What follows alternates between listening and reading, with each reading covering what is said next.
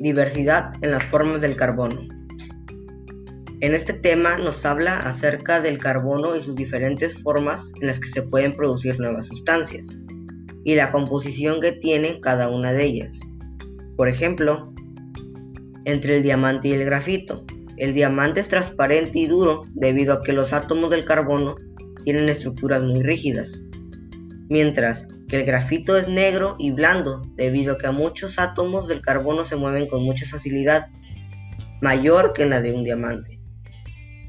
En este tema también nos habla sobre que el carbono es uno de los elementos que más usamos en el día a día y que cada vez se van descubriendo nuevas sustancias derivados de este, como por ejemplo en el caso del nanotubo, que se espera que tengan uso en partes de computadoras o en la medicina, dentro de un futuro muy cercano donde se necesiten materiales ligeros.